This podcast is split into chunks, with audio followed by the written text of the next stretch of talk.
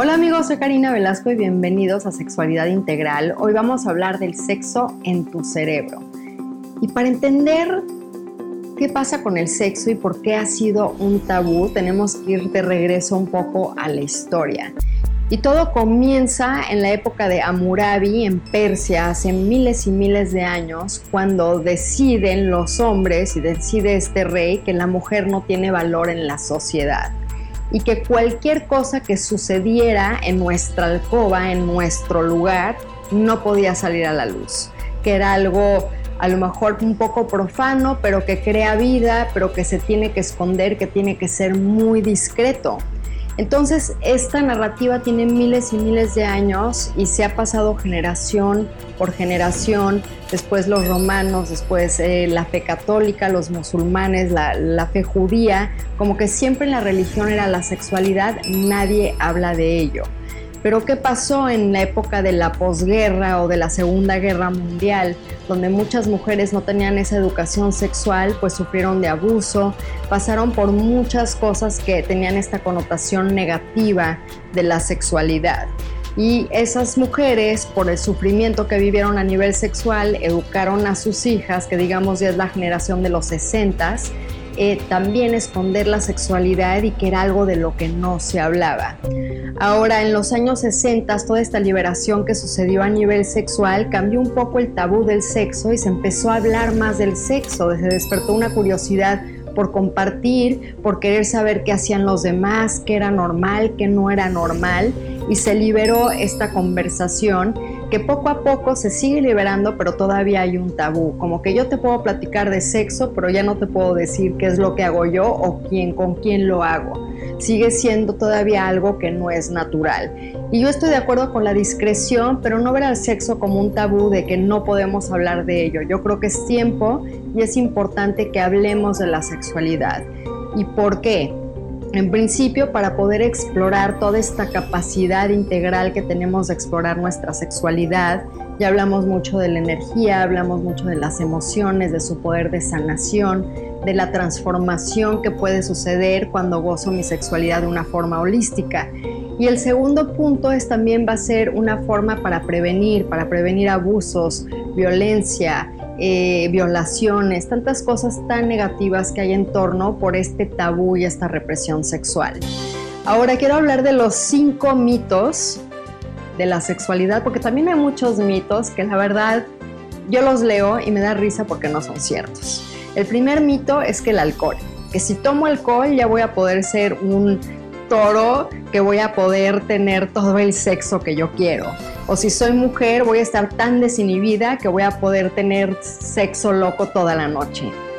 Y eso no es cierto, incluso después de dos bebidas del alcohol hay un síndrome que en inglés se le llama el whiskey dick y esto significa que eh, no llega la sangre a tus órganos genitales como hombre porque se queda en la digestión. Esa sangre llega y se queda en el hígado porque tiene que procesar el alcohol, entonces no hay una erección como mujer, ¿qué sucede? De igual forma, se va el hígado, entonces tus hormonas están totalmente fuera de balance y no hay lubricación o el libido necesario para que puedas prenderte. Así que el alcohol es un antiorgásmico y antilibido.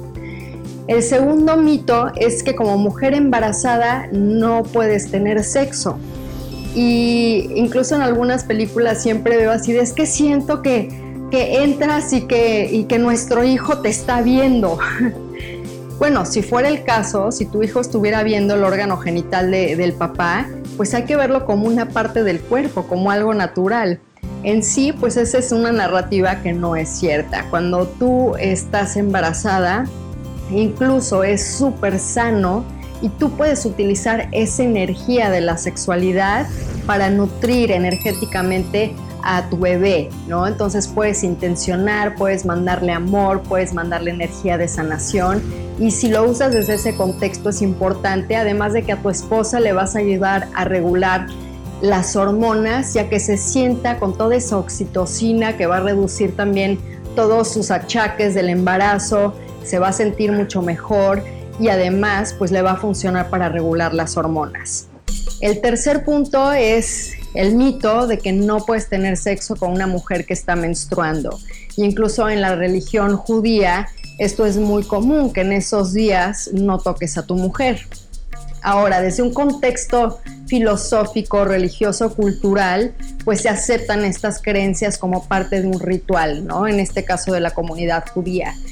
Pero en realidad, biológicamente, fisiológicamente, tu cuerpo totalmente puede tener sexo en esos días. Y incluso hay varios libros y hay varias filosofías acerca de los misterios de la sangre.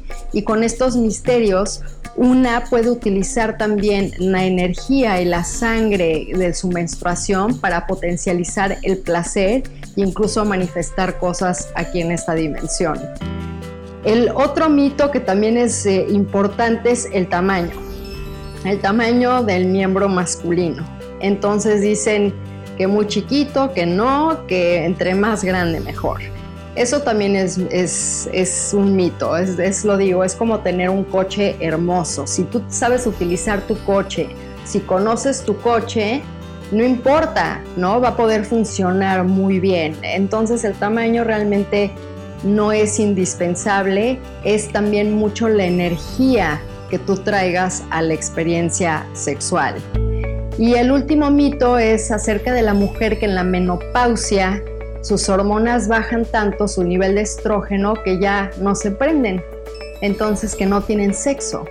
Y al contrario, en la menopausia la mujer es cuando está más íntegra y a pesar de que no está menstruando, ya tiene ese ciclo lunar totalmente integrado y el libido yo conozco mujeres muy prendidas de esa edad que disfrutan de su sexualidad. Entonces también hay que quitar con ese mito de la edad en la sexualidad.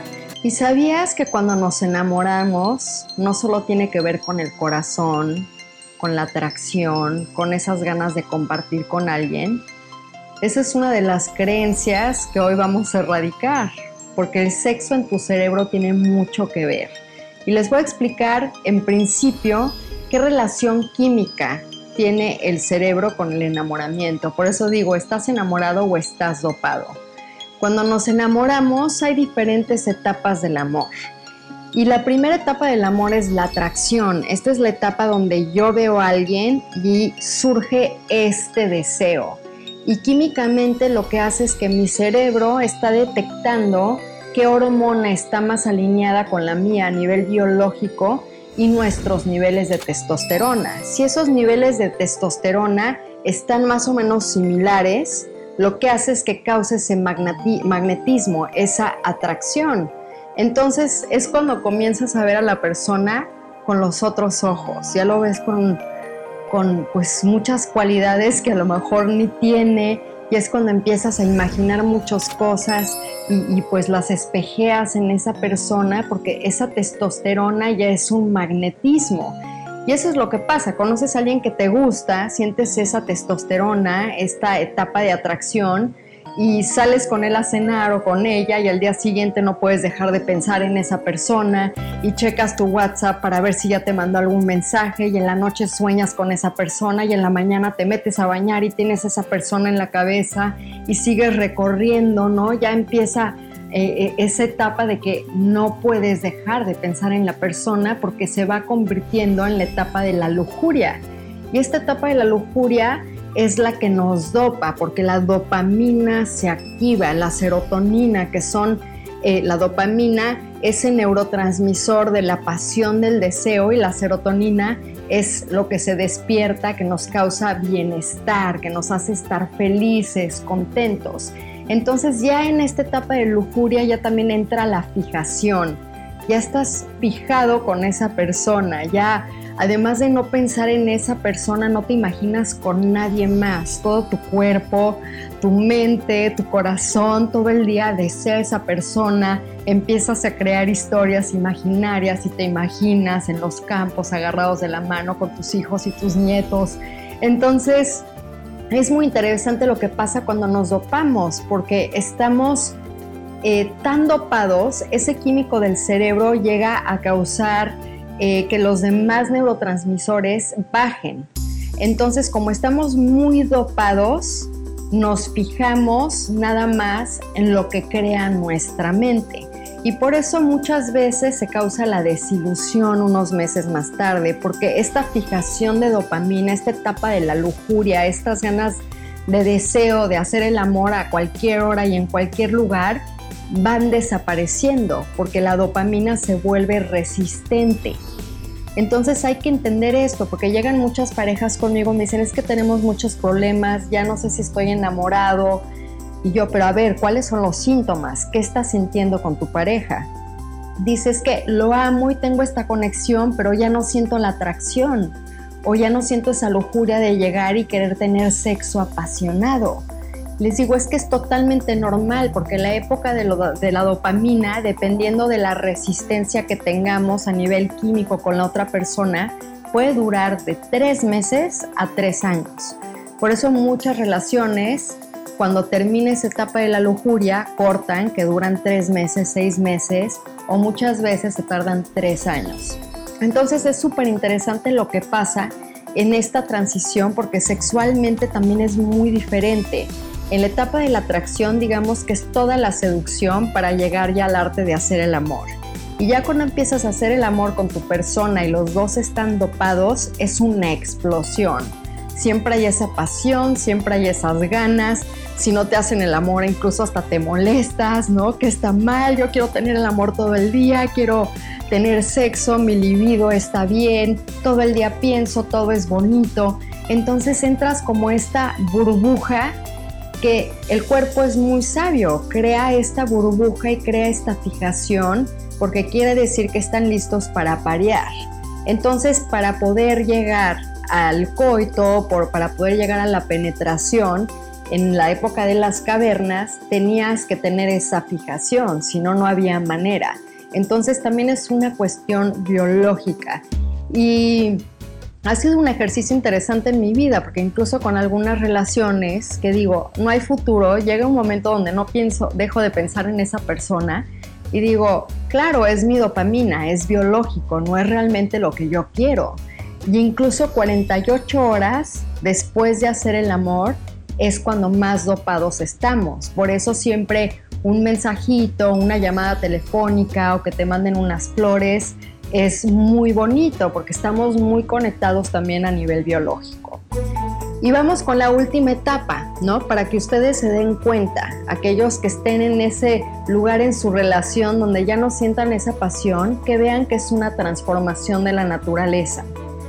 Cuando se despierta la oxitocina ya llega el, apego, y el apego ya es muy diferente a la lujuria, porque ya estoy con una pareja y ya me siento segura, muchas veces se vuelve costumbre y le llaman costumbre, pero no, nada más te sientes cómodo, ya sienten que te conocen, ya hay una confianza, ya hay una familiaridad y me siento segura con esa persona.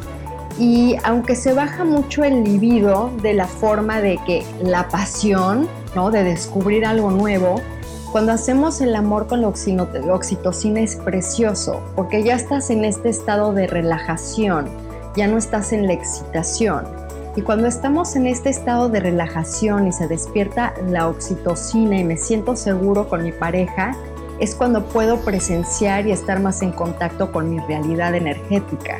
Entonces es una belleza, porque ahí es donde de lo que conocemos que es el sexo en penetración de la lujuria, en la oxitocina y en ese momento con tu pareja vas a ir descubriendo este mundo infinito, este mundo de posibilidades. Así que a todos ustedes que estén en esa transición, les digo que llegar a la oxitocina es precioso y que pueden tener una vida sexual con su pareja plena desde este espacio de conexión, de sentirse bien y de explorar las posibilidades de energía sexual. Y regresamos para hablar de por qué el cerebro es tan importante en nuestra sexualidad. Y además de las creencias, el amor también comienza por el cerebro, por la mente. Y ahorita vamos a descubrir, y me voy a parar porque esto necesita mucha energía, los diferentes tipos de amor. Y el amor siempre va a estar ahí. El amor es una esencia, es una energía. Lo que sucede con el amor es que se va transformando e incluso también vamos cultivando diferentes aspectos del amor. Ahora, una de las creencias que hay en torno al amor es que una persona va a cubrir todas nuestras necesidades en el amor. Mm. Y por eso siempre crear un network o un grupo de amigos íntimos, que para mí la palabra intimidad es compartir tu alma, compartir tus secretos, no es algo sexual, donde yo puedo compartir quién soy y diferentes tipos de amor es muy importante, porque si metemos toda esa presión solo en una pareja, ¿qué es lo que sucede? Presionamos esa pareja, tratamos de cambiarla, se siente con mucha expectativa y llega esa frustración de poder de no poder complacerte totalmente. Entonces, aunque estés en una pareja, si no estás en una pareja, es importante tener este grupo donde puedas expresar tu amor. ¿Qué tipos de amor hay? Bueno, existe, por supuesto, que el amor del corazón. Es ese amor de cierta forma incondicional, universal, eh, que existe con nuestros seres queridos, ¿no? E, ese amor que de repente tenemos con nuestras mamás, nuestros papás, los hijos, los primos, que es un amor muy cercano, un amor que nos da seguridad y una conexión que no importa que tu hijito te aviente el lapicero, lo perdonas si estás ahí para tu hijo. O ese perdón que muchos hijos le dan a los padres o viceversa, que es un amor muy íntegro. Y desde este amor incondicional, eh, pues también nutre un aspecto muy diferente de nosotros que el amor universal, y también lo mencioné en el personal porque muchas veces también es ese amor universal que tenemos sin juzgar, ¿no? Y este amor universal se puede eh, irradiar a la naturaleza, el amor por los árboles, el amor por las mascotas, eh, por los animales, por alguna causa que sea más grande. Es este amor que es transpersonal, que no es un amor que se trata acerca de ti, sino que es un amor global. El otro tipo de amor también es el amor espiritual. Y yo tengo un par de amigos que les digo que son mis esposos espirituales, porque eh, siento una conexión. En el momento que conocí a estas personas es como, creo que hemos estado en otras vidas juntos o en otros planetas, hay una familiaridad y hay esa conexión que a lo mejor hay veces dices, ni siquiera hay tanta atracción o ni siquiera hay tanta plática, pero estoy contigo y me siento bien, me siento cómodo. Y con ese tipo de personas puedes explorar tu, espiritualidad, eh, porque es muy etéreo, es muy abstracto, no hay algo que te dan o algo que tiene la persona que digas, ah, por eso amo a esta persona, es una familiaridad, es como una conexión de almas. El siguiente tipo de amor, y como ven voy bajando los chakras, es ese amor intelectual. Y yo digo que también tengo novios intelectuales, por eso digo que tengo muchos novios, porque no todo tiene que ser sexual. Tengo mis novios con los que estoy con esas personas y digo, ¿cómo me llenan las ideas? ¿Cómo me llenan intelectualmente? ¿Cómo podemos compartir eh, y crear cosas juntos? ¿Cómo intelectualmente me retan? Incluso tengo muchas amigas con las que conecto mucho en este nivel intelectual, que nutren mis ideas, que me dan eh, feedback de lo que estoy haciendo. Y es muy rico, ¿no? Es muy rico nutrir y también tener estos orgasmos de la mente. La otra conexión es la expresión y la creatividad. En mi grupo de amigos, y que siempre pasa también mucho en las parejas, a mí me encanta bailar. Me acuerdo que mi ex esposo no le gustaba bailar y decía, ay, no quiere bailar conmigo. Entonces siempre hay que tener amigos que les guste compartir esta creatividad, en este caso bailar. El siguiente chakra es el del corazón. Y ya hablamos del amor universal, del, amor de la familia, pero también está ese amor de esos amigos cercanos donde sientes una conexión del corazón que te abrazan, eh, que cuando te sientes triste te escuchan, que tienen esa compasión, que no te están juzgando y ese tipo de relación es súper bonita. La otra son las relaciones y el amor del poder, desde el poder. Y este amor también es muy bello porque existe mucho en las sociedades.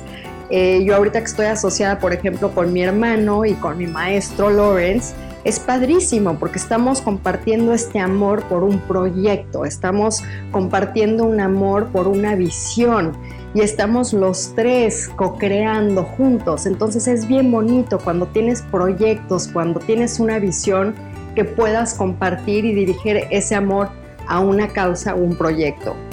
El siguiente amor, por supuesto que también es ese amor sexual, es esas personas que te atraen y que te quieres comer y que son deliciosos y que sientes esa atracción y ese amor por todo su cuerpo y por su boca y por cómo huelen. Esa atracción sexual también es el amor sexual. Entonces aprender a cultivar estos tipos de amor te van a dar ese amor que estás buscando, esa plenitud de amar. Porque si, como regreso al principio, todo lo enfocas a que una sola pareja va a cumplir esto, es totalmente imposible. Y así como amamos a nuestro ser amado, a nuestra pareja y a nuestra familia, ya vemos que podemos amar a un nivel global. Así que espero que salgan, salgan al mundo, amen, que sean orgásmicos y nos vemos a la próxima.